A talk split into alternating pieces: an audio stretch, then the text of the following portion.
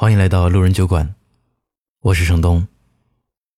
本期故事来源马迪。阿杜说：“我们在一起十三年，还是没能走到最后。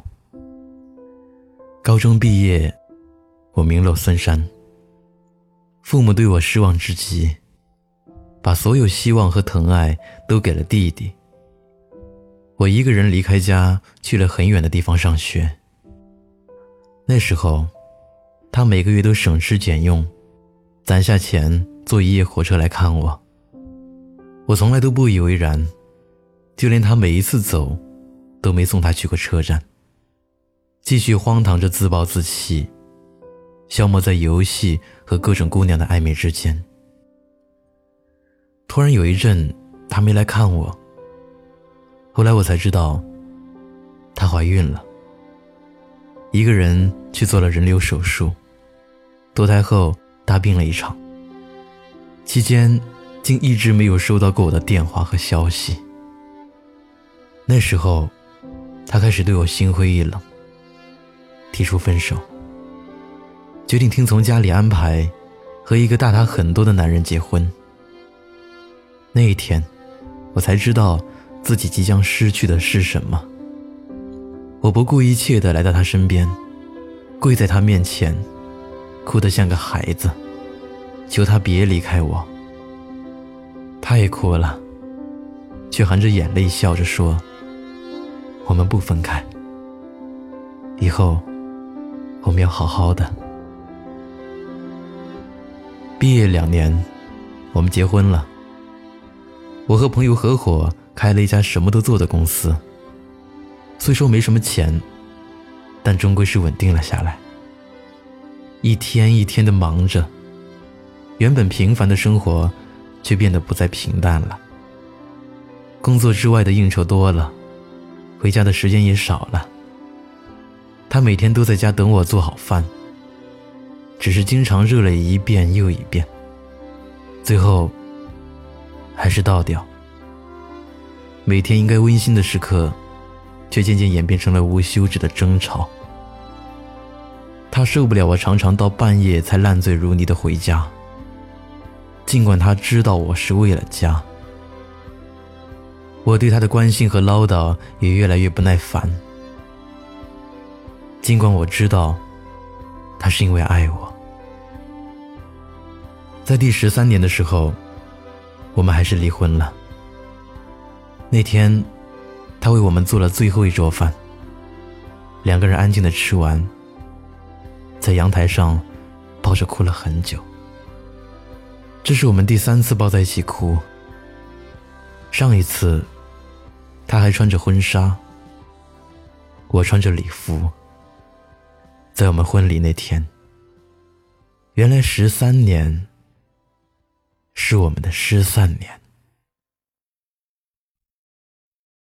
淑英说：“他总是快我一步。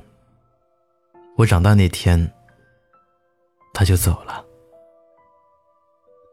六十多年前，我是一家大户的千金小姐，他是我家的长工。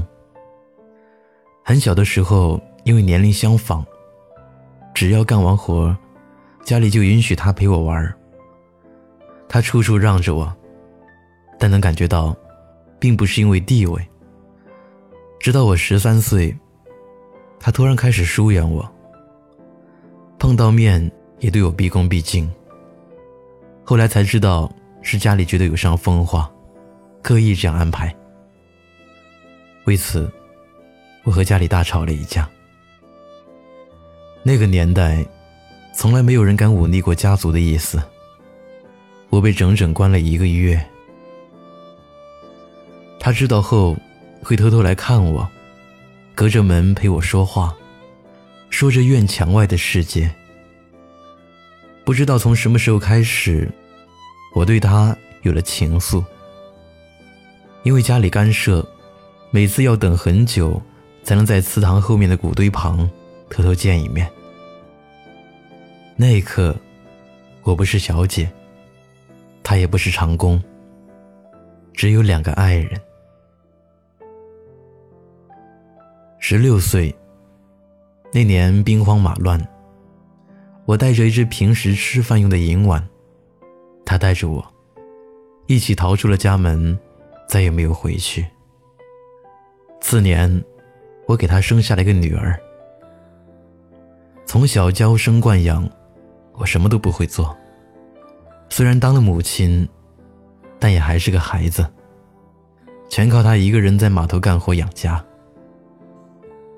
他总说对不起我，不该带我出来受苦。我说没关系，有他和孩子就够了，我不后悔。后来他也再也没有提过，只是每天起得越来越早了。好日子没几年，文化大革命来了，有人检举说我家成分有问题。那天是他第一次对我发火，一边骂着我，一边和红卫兵扭打在一起，最后被绑着带走。我在批斗现场看见他，鼻青脸肿的跪在地上，深深的低着头。脖子上挂着地主恶霸的牌子。原来，他全交代了，只是故意弄反了地位，说我才是他家的长工，和我脱离了关系。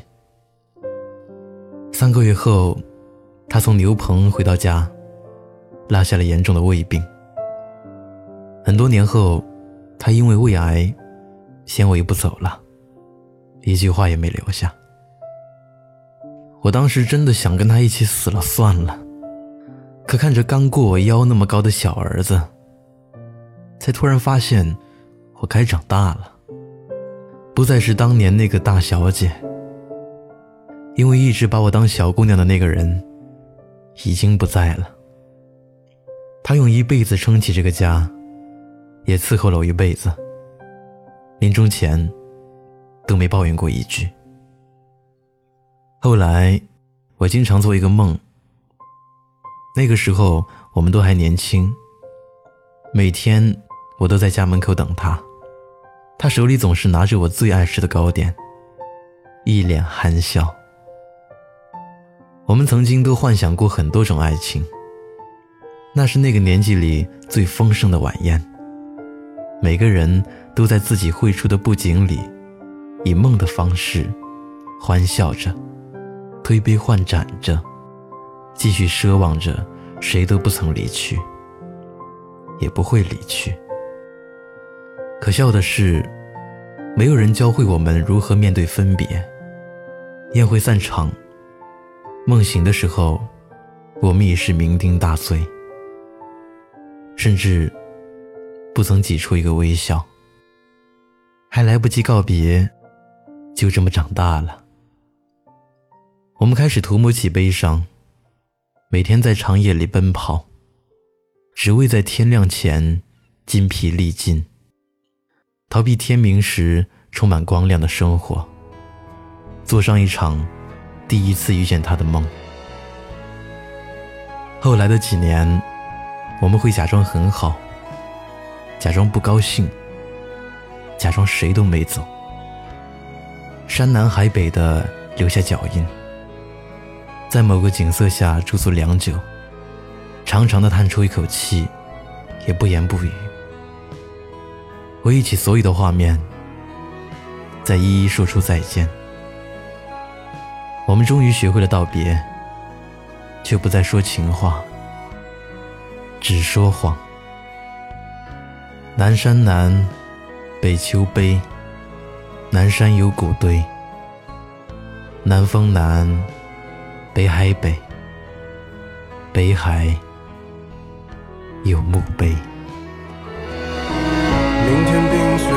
山的时候，我也光着双脚站在你翻山越岭的尽头，正当年少。两千个秘密，没人知道。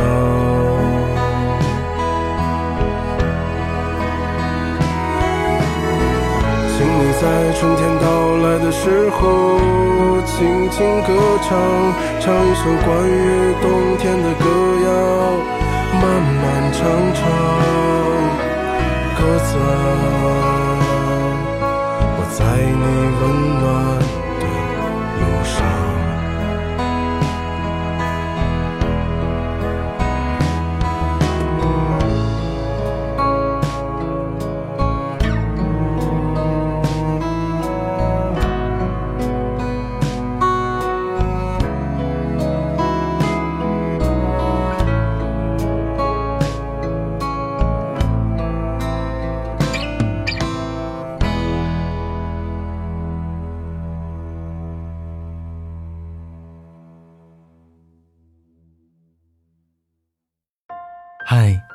你好，我是程东。今天你过得还好吗？你可以在微信里搜索公众号“南方的冬”，只要你需要，我都陪在你身边。